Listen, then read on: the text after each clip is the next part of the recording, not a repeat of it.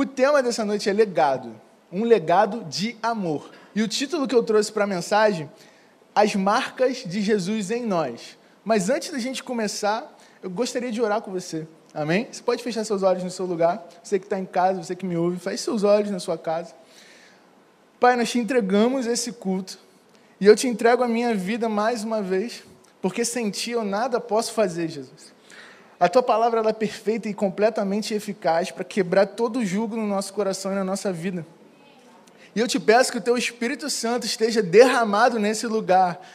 E por onde quer que as pessoas estejam ouvindo essa mensagem, o espírito de sabedoria e revelação no pleno conhecimento e entendimento de quem tu és e da tua palavra, revela essa palavra a nós nessa noite. Essa é a minha oração, eu te agradeço em nome de Jesus. Amém. Vamos nessa, gente. Essa igreja está lotada por causa do amor de Deus. A gente chegou aqui nesse lugar porque a gente estava ansiando um encontro com Ele, irmãos. Quantas vezes nós fomos alcançados por esse amor sem perceber? E eu amo um texto que é muito simples, que todos nós conhecemos, que é João 3,16. A gente nem precisa abrir. Você me ajuda, eu te ajudo, mas vamos lá. Porque Deus amou o mundo de tal maneira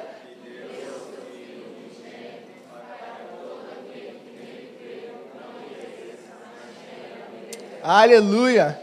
A verdade mais impactante desse texto para mim é que Deus nos ama incondicionalmente, completamente e de uma forma absurda que nem eu nem você jamais vamos conseguir entender. Isso mexe muito com o meu coração, porque para mim é uma das maiores verdades bíblicas, dentre milhares que a gente consegue encontrar na palavra. Tá? E essa é a base da nossa crença. Essa é a base de tudo aquilo que a gente crê. Que Deus nos ama e entregou o seu Filho por nós. E isso mesmo que a gente não merecesse. Porque a palavra diz lá em Efésios 2 que quando nós ainda éramos pecadores, Jesus morreu por nós. Isso mostra a graça de Deus manifestada através do Filho dele por nós. E para mim, esse é o ponto focal do Evangelho, tá? Ao qual o apóstolo Paulo diz que é o poder de Deus, lá em Romanos 1,16. Vamos lá, vamos ler juntos. Romanos 1, no verso 16. Diz assim: Eu não me envergonho do Evangelho, porque é o poder de Deus para a salvação de todo aquele que crê, primeiro do judeu depois do grego. E aqui existem algumas palavras no original que a gente precisa se atentar. Primeiro é a palavra poder. A palavra poder aqui no original é a palavra dínamo, que é um poder explosivo. E o que, que isso mostra para nós? Que o Evangelho é a única coisa capaz de quebrar as cadeias, é a única coisa capaz de libertar, é a única coisa capaz de transformar o ser humano. Você está comigo? E a palavra salvação significa prosperidade, cura, vida, libertação. Ou seja, é um pacote completo que Deus tem para mim e para você. Amém? Isso tudo através do sacrifício de Jesus. E aqui a gente entra no ponto que eu gostaria muito de falar para vocês nessa noite. Que é, beleza, Deus me ama. Essa é a mensagem focal do Evangelho. Quantos aqui sentem que são amados, filhos de Deus, perdoados, completamente amados por Ele, independente daquilo que você faz ou deixa de fazer, Ele te ama, amém? Nós somos. Só que existe uma verdade por trás dessa mensagem que o apóstolo Paulo traz. Lá em 2 Coríntios 5, vamos lá comigo. Nós fomos amados por Deus. Mas e aí? E agora? 2 Coríntios 5, no verso 17, tem uma das verdades, de novo, que são muito poderosas na Bíblia. Se alguém está em Cristo, é uma nova criatura ou nova criação. As coisas antigas já passaram e tudo se fez novo, amém? amém. Nós somos novas criaturas em Cristo por causa desse amor que tanto nos alcançou, porque Ele nos amou. A gente recebe a Ele como Senhor e Salvador, nós nos tornamos essa nova criatura, Ele já não olha e não nos condena pelo passado, agora também nós temos acesso ao perdão dele completo. Só que, continuando o texto, a palavra chega em algo que mexe muito comigo. No verso 18: Tudo isso provém de Deus, que nos reconciliou consigo mesmo por meio de Cristo e nos deu o ministério da reconciliação.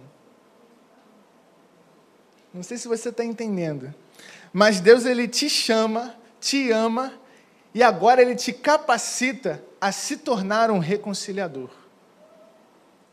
Eu e você agora reconciliamos o mundo com Deus levando as pessoas a conhecerem esse maravilhoso amor. E essa é uma das coisas que mais mexe comigo.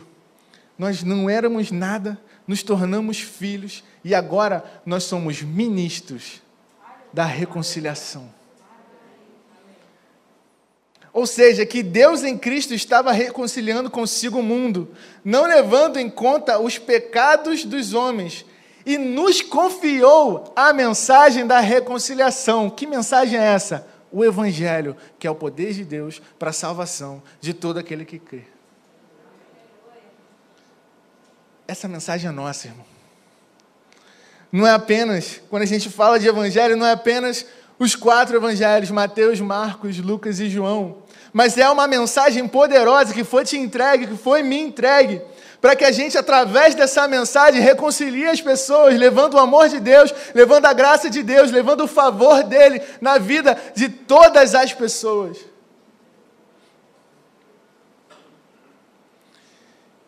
Continuando. Aqui entra um ponto que geralmente quando eu estou dando aula, principalmente sobre Evangelho, eu dou um nó na cabeça das pessoas mas eu chego aqui e sempre falo: será que aquilo que a gente tem levado às pessoas é o verdadeiro evangelho? É o evangelho? Porque o que, que significa a raiz da palavra evangelho? Alguém sabe? Alguém chuta? É uma boa notícia, boas novas. E eu faço uma pergunta para você: será que a gente tem levado para as pessoas uma boa notícia, uma novidade de vida? Ou a gente tem levado para as pessoas um bom conselho? O que, que eu digo como um bom conselho? Você sabe, e eu também sei, que se tem uma pessoa que bebe muito, que fuma, você pode chegar para ela e falar: Cara, para de beber, para de fumar. Isso é errado. Deus tem mais para a sua vida. Está errado, gente? Não. Mas isso é uma boa notícia ou é um bom conselho? Um bom conselho. Qual é a boa notícia? A boa notícia é, irmão, não importa se tu está bebendo, fumando, não importa. Jesus já morreu e já pagou um preço por você. Ele te ama incondicionalmente. E Ele quer que a sua vida ela seja completamente mudada e transformada e restaurada. E aí, com essa boa notícia, que veio para impactar o mundo, as pessoas, elas são transformadas. Não com o seu e com o meu bom conselho, mas sim com uma boa notícia.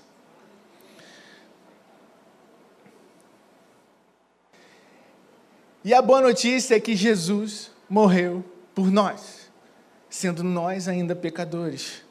Antes éramos pecadores.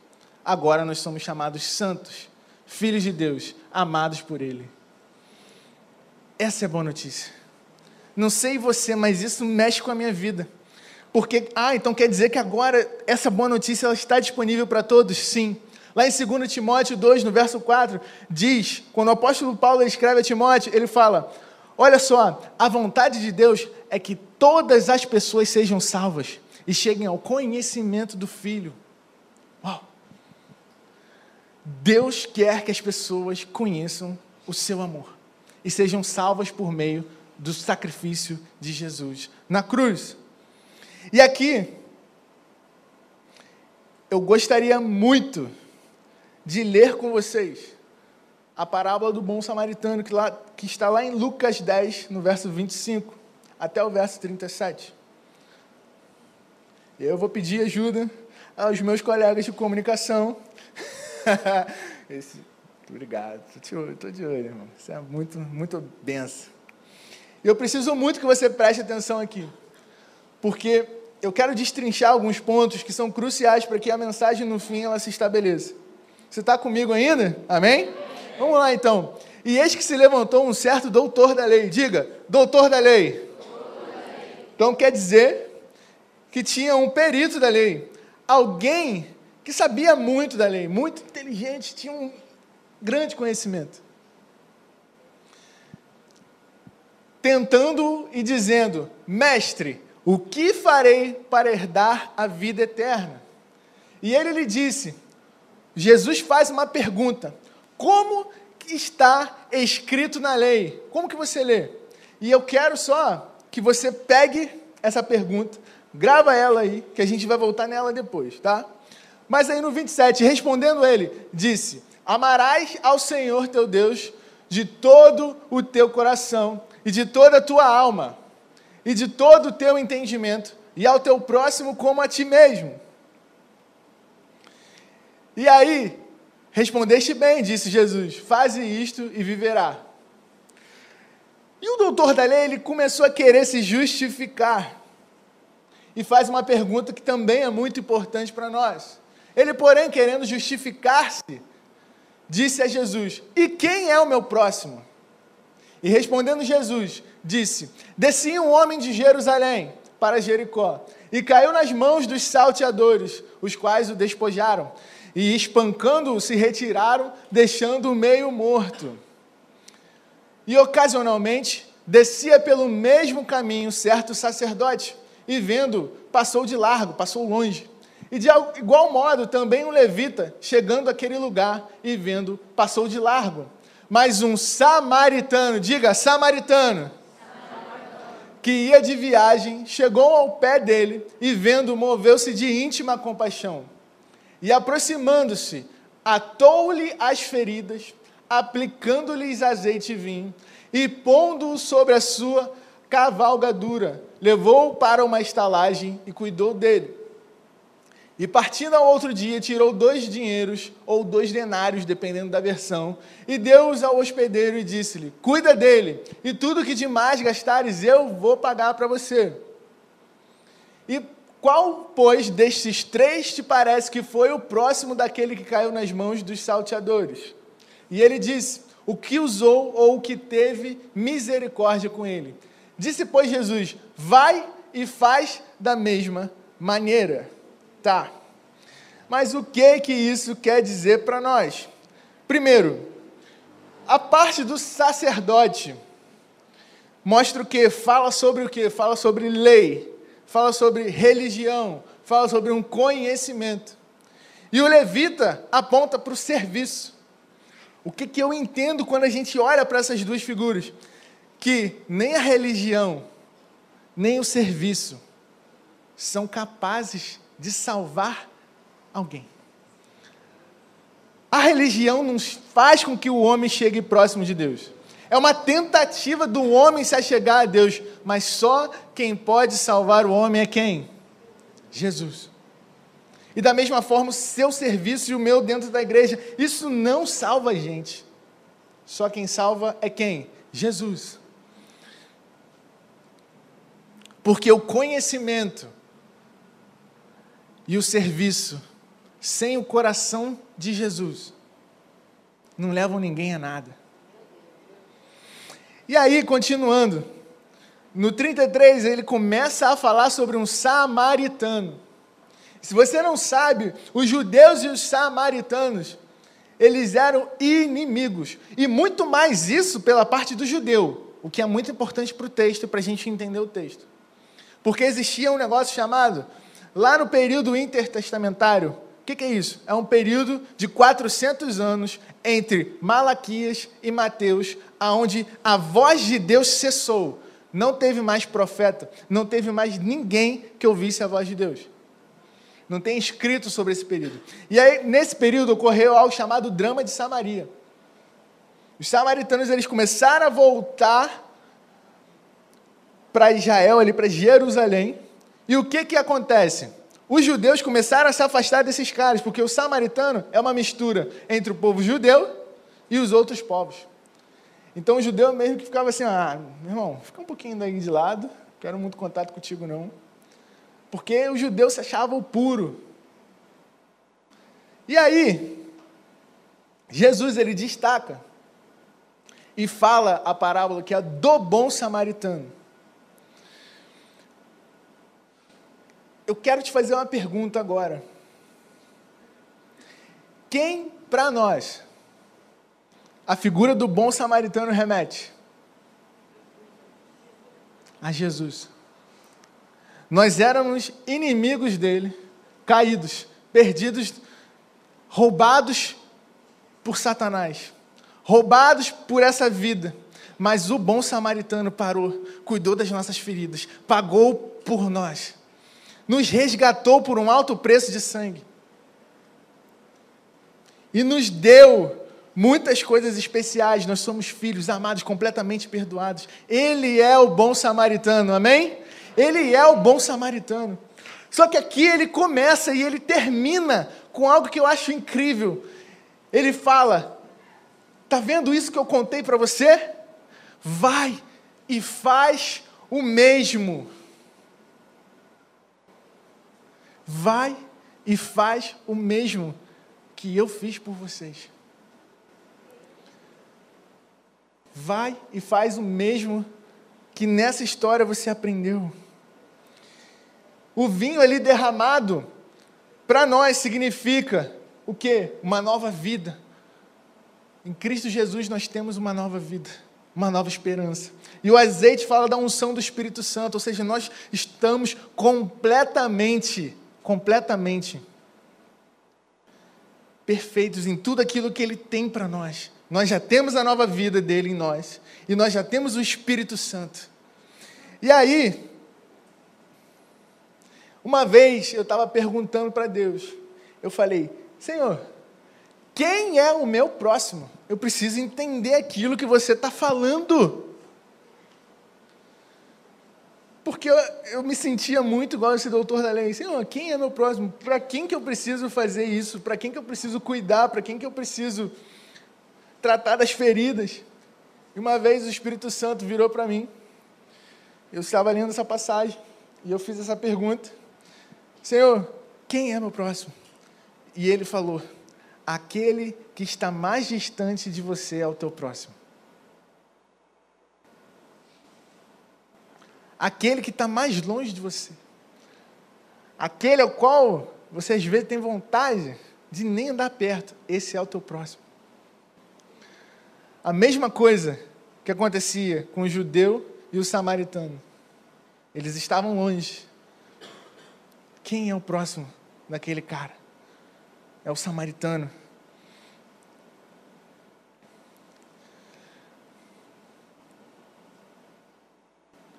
E aqui começa.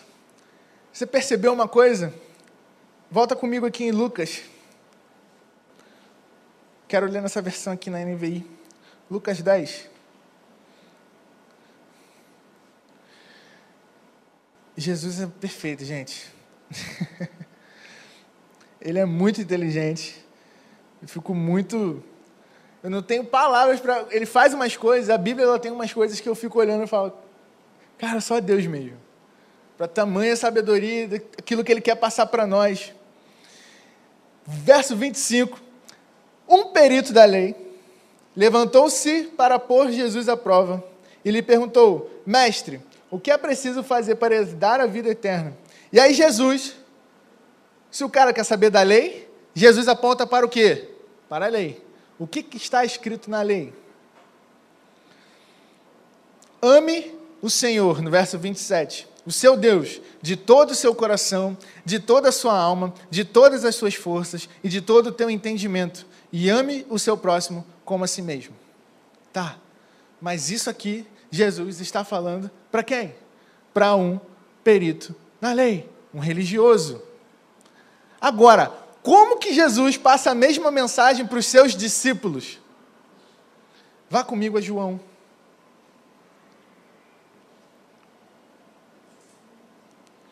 João, capítulo 15, a partir do verso 10.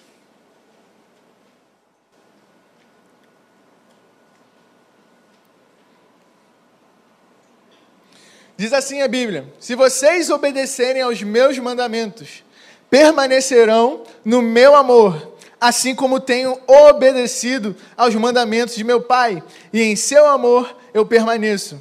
Tenho dito estas palavras para que a minha alegria esteja com vocês e a alegria de vocês seja completa. E aqui está a chave.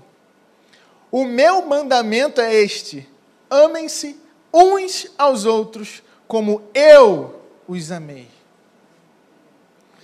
Quando ele fala para o religioso, ama o teu próximo como a ti mesmo. Agora, quando ele fala para o discípulo, para o filho, para aquele que entende, ele fala: ama aquele que está mais distante de você como eu te amei. Como que ele nos amou? Ele entregou tudo que ele tinha por nós. E aqui não estou dizendo para você despender toda a tua vida, não é isso. O contexto aqui é para você amar as pessoas incondicionalmente, independente da condição delas e do que foi lhe feito. É isso que ele pede de nós. E é por isso que o Evangelho, essa mensagem, ela é tão desafiadora. Porque é incapaz, sem a gente entender o amor dele por nós, e sem a gente se aperfeiçoar, e sem a gente realmente procurar isso, nós somos incapazes de viver essa verdade. Meu irmão, vamos ser sinceros. Eu estava falando isso, dando aula numa outra igreja, numa outra igreja amiga, que eu tenho muitos amigos lá, e eu falei para eles, rapaziada, olha para ali para fora. Tá chovendo? Tá. Tá frio? Tá. Tu acha mesmo que eu queria estar tá aqui dando aula para vocês? Bem sincero, né? A minha vontade, a minha carne, é de ficar debaixo da coberta fazendo o quê? Vendo Netflix. Comendo chocolate. Mas nós não somos movidos por aquilo que a gente sente, mas nós somos movidos porque Ele nos amou, nós temos um propósito, nós temos uma vida, nós precisamos fazer aquilo que Ele nos pede. E aí isso não se torna uma obrigação, isso se torna um prazer. Porque quando eu chego lá, é difícil sair de casa, confesso. Vou de bike. é difícil. Mas quando eu chego lá, eu sou tão abençoado, mais abençoado dando aula, que eu fico assim: Jesus, tu és incrível. Você sabe do que você está falando. Mas o ponto focal do Evangelho é o que? Vai e faz o mesmo. E é aí que os discípulos são provados no seu caráter, no seu entendimento, naquilo que Jesus pede de nós. Nós precisamos nos preocupar com aquilo que ele se preocupa. O que Jesus se preocupa? Qual é o motivo de você servir a Deus, de você estar aqui? O motivo principal: pessoas. Jesus ama pessoas. Jesus ama pecadores.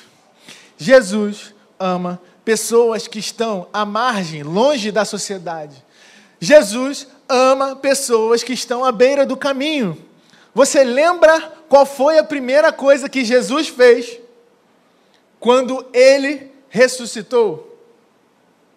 Eu posso te dizer, a primeira coisa que ele fez quando ele ressuscitou ele foi lá no caminho de Emaús. E ele foi buscar aquilo que estava sendo perdido: pessoas. Pessoas que saíram do propósito. Ele fez a questão de ir lá, de caminhar com os caras, ouvir a vida dos caras, ter tempo, investir tempo neles, sentar para comer com os caras E aí ele mostrou quem ele era. Por quê? Ele ama aquilo que está perdido. Pessoas são importantíssimas. Você lembra do tanque de Betesda? Jesus, eu acho essa passagem incrível. Jesus ele chega no tanque de Betesda e ele faz uma cura. e sendo que ali era um lugar que tinha um monte de pessoa doente, mas ele foi ali por causa de um. Você lembra do cego Bartimeu? Jesus ele para e fala: "Não, traz esse cara para mim que eu quero curar ele". Você lembra da mulher do fluxo de sangue? Opa, saiu virtude de mim, deixa eu ver quem foi. Mulher, a tua fé te curou, vai, vai viver. Você lembra da mulher no poço? Ele fez questão de parar lá e ouvir a mulher. Ouvir aquela mulher, sua vida. E ele não trouxe nenhum tipo de condenação para ela. Ele só alinhou a vida dela e falou: Cara, agora vai e espalha essa mensagem. E ela foi a primeira missionária da Bíblia. Uma mulher que tinha, Jesus fala, esses maridos aí não são seus. Uma mulher que eu olharia e falaria assim: Ô Jesus, vai investir na vida dessa mulher mesmo? Muitas vezes nós faríamos isso. E ele transforma ela na primeira missionária. Quando uma é levada para ser apedrejada, Jesus ele está lá quietinho, escrevendo na areia, sem se preocupar. E ele só lança uma palavra: aquele que não tem pecado, atira a pedra nela. Porque o que eles fizeram ali foi para justamente condenar aquela mulher e também a pegar Jesus. Porque na lei de Moisés, quando o adultério acontecia, você não podia pegar apenas a mulher, você tinha que pegar a mulher e o homem e levar para o julgamento. Mas eles pegaram só a mulher, porque eles queriam ver o que Jesus ia fazer. Para condenar Jesus, para já levar Jesus a ser morto. Mas Jesus olha para ela com olhos de amor. Mulher, cadê os teus acusadores? Sumiram, Senhor. Nem eu te condeno. Vai não peca mais, porque eu não quero que você passe por essa situação aqui de novo. Eu não quero que ninguém te condene. Eu não quero você passando por isso aqui novamente. E isso mostra o que? O caráter dele. E ele fala o que para nós? Vai e faz o mesmo. Vai e faz o mesmo. Isso tem que ficar na nossa cabeça. Quando ele chegava diante da margem da população, da beira do caminho, ele tinha o que? Compaixão, porque ele era o próprio amor encarnado. E eu amo quando o apóstolo João fala isso. Olha só, nós vimos ele, tocamos nele, e ele era realmente a luz dos homens. Ele era o amor encarnado, as pessoas viam nele algo diferente. Para comprovar que Jesus ele era diferente.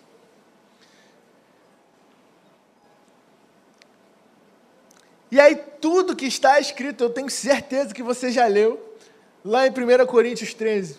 Quantos aqui já leram? Espero que todo mundo. Se você não leu, leia quando chegar em casa. Mas tudo que está escrito em 1 Coríntios 13, que fala sobre o amor dele, é sobre o amor de Jesus pelas pessoas. Irmão, ele é muito paciente conosco. Cara, eu não sei nem o que dizer ele nos trata realmente como um pai. Ele pega a gente e ensina a gente. Cara, não faz isso, não anda nesse caminho. E ele tem paciência. Cara, não escolhe isso para sua vida, que isso vai dar ruim. E ele tem paciência. Por quê? Ele nos ama. Quem aí tem filho?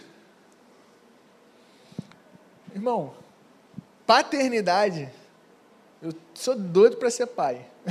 Porque eu acredito que quando eu for pai, cara, eu vou entender o amor de Deus de uma outra forma, completamente diferente do que eu entendo hoje. Porque eu vou olhar para o meu filho, e sabe quando teu filho quebra um copo dentro de casa, quebra um prato, ou então ele vem assim com o lápis e risca toda a parede? sabe quando ele faz isso, você fica com a vontade de matar ele, jogar ele, ah, não aguento esse menino mais, só chora, só me dá trabalho. Você não faz isso porque você tem paciência, você ama seu filho. Você sabe que ele está passando por uma fase, um processo. A gente falou aqui direto sobre o processo nessas quintas-feiras. Porque ele sabe que a gente tem os processos e no meio do processo a gente engasga, a gente não vive aquilo que ele tem para nós mesmo. Porque nós somos seres humanos, gente. Nunca vamos ser perfeitos. E isso mostra para nós que as pessoas não vão ser perfeitas conosco. E aí a gente precisa o quê? Amar as imperfeições das pessoas. E não mais julgar as pessoas, e não mais olhar as pessoas de uma forma torta. Porque Ele não nos olha assim, amém? Irmão, Ele nos ama incondicionalmente. E Ele fala para a gente fazer o mesmo com as pessoas. Tá, eu acho incrível quando o apóstolo Paulo fala: E se eu não tiver amor, eu nada seria. De nada vale os meus dons, de nada vale o meu conhecimento, de nada vale o meu talento, se eu não faço por amor. Se eu não faço e eu não sirvo, no meu coração, se não tiver amor naquilo que eu estou fazendo, eu preciso ajustar.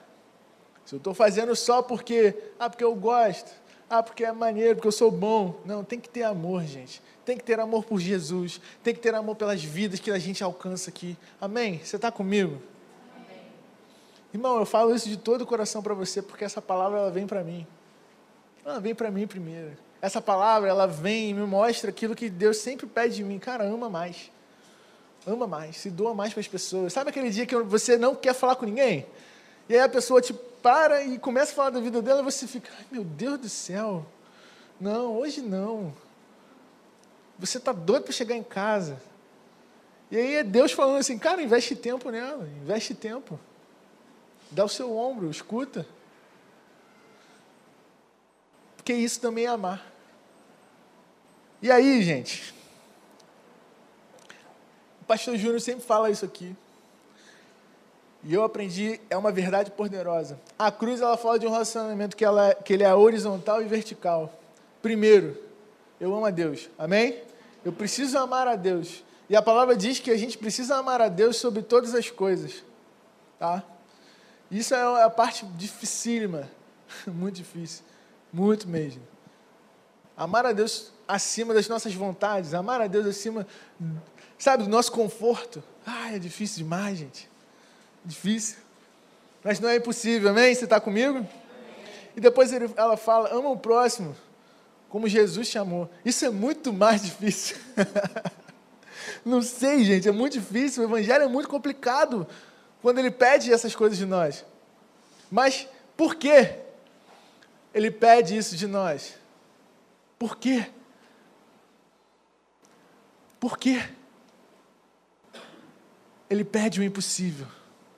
Porque tudo é possível aquele que crê e aquele que escolhe viver uma vida dedicada a Cristo, às pessoas, à obra, ao serviço, a amar de coração, a se doar, a ver essa igreja crescendo, a ver Maricá sendo alcançada. Ah, e sair 11 horas da noite para entregar a agasalho, irmão. Cara, só gente doida para fazer isso. e sair na rua mandando os outros buzinar e falar assim, ó, dá um buzina aí se Jesus te ama. Cara, tem que ser muito doido para fazer isso, mas tem que ser muito doido por Jesus. É de pagar um preço que muitos não querem. Ah, mas você está falando de pagar um preço. Ele já pagou tudo. Irmão, ele pagou tudo por nós, amém? amém. E nós devemos pagar tudo para ele. A minha vida toda é dele. Se ele pedir alguma coisa, eu preciso entregar. Esse é o mais difícil da, da balança. Quando ele pede de nós aquilo que mais dói. Quando ele foi a Abraão, ele pediu o que mais doía. Muitas vezes ele pede para que ele se aperfeiçoe, amém? Porque é um processo. Quando ele pede para o jovem rico, ele não está falando que o dinheiro, todo você tem que pegar seu dinheiro e entregar tudo que você tem e ah, socialismo. Não, não é isso. O que ele fala ali é que o jovem rico cumpria a lei. O jovem rico era bom, irmão. O jovem rico virou e falou assim: Jesus virou e falou para ele: Cara, faz isso. Ah, Jesus, eu faço. Cara, o jovem rico cumpria a lei. Ele não era uma pessoa ruim. Mas aonde estava o coração dele? E a Bíblia fala que onde está o teu coração, ali está o teu tesouro. Por isso que o nosso coração precisa estar nele.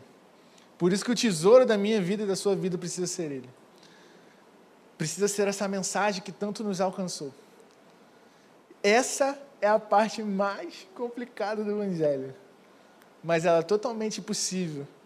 Porque Gálatas 2,20, o apóstolo Paulo diz: Já não sou eu quem vivo, mas Cristo vive em mim.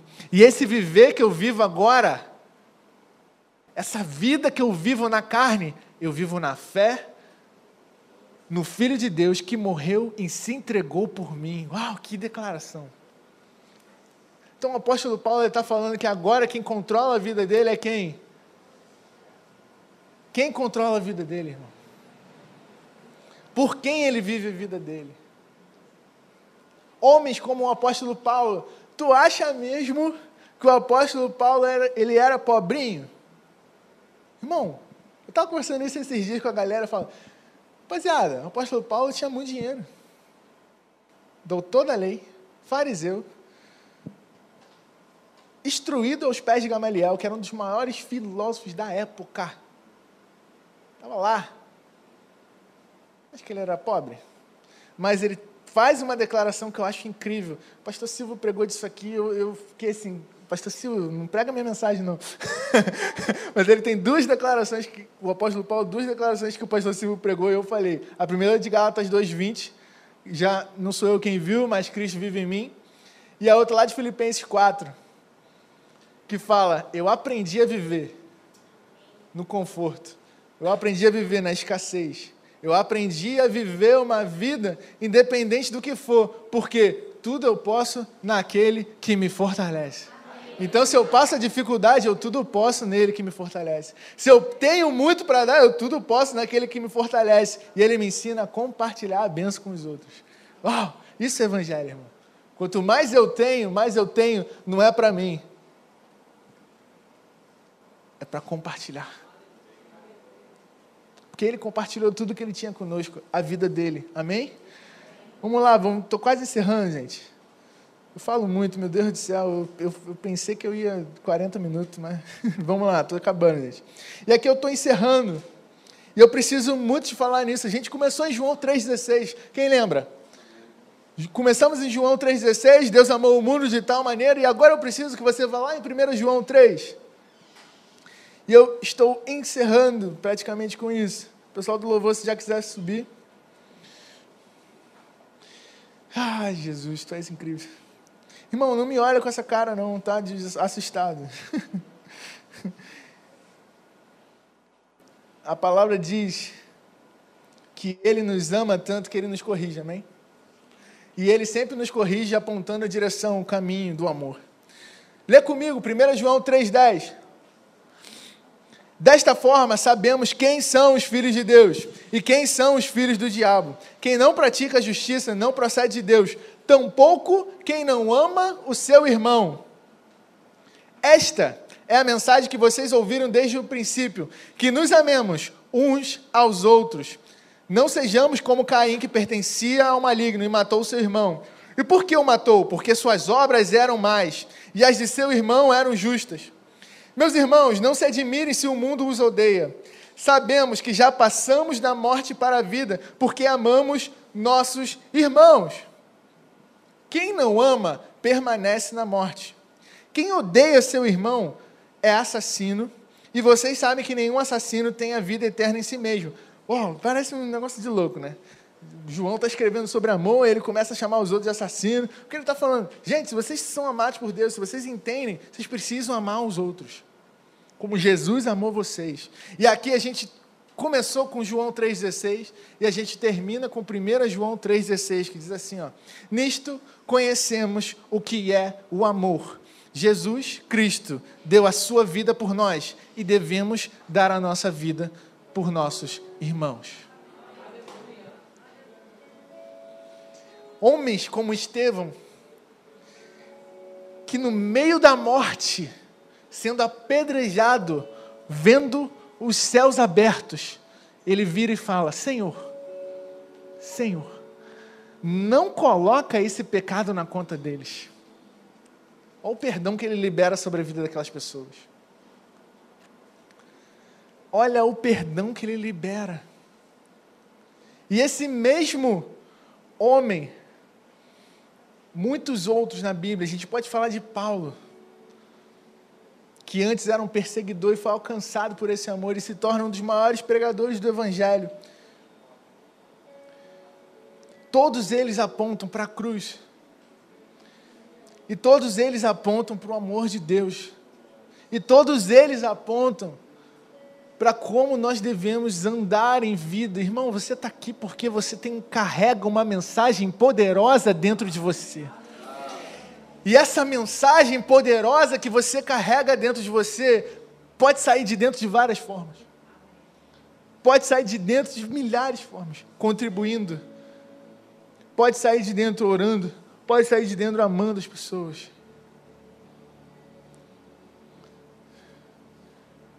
Vamos amar, amém? O mundo precisa do amor que está dentro de você e que você carrega.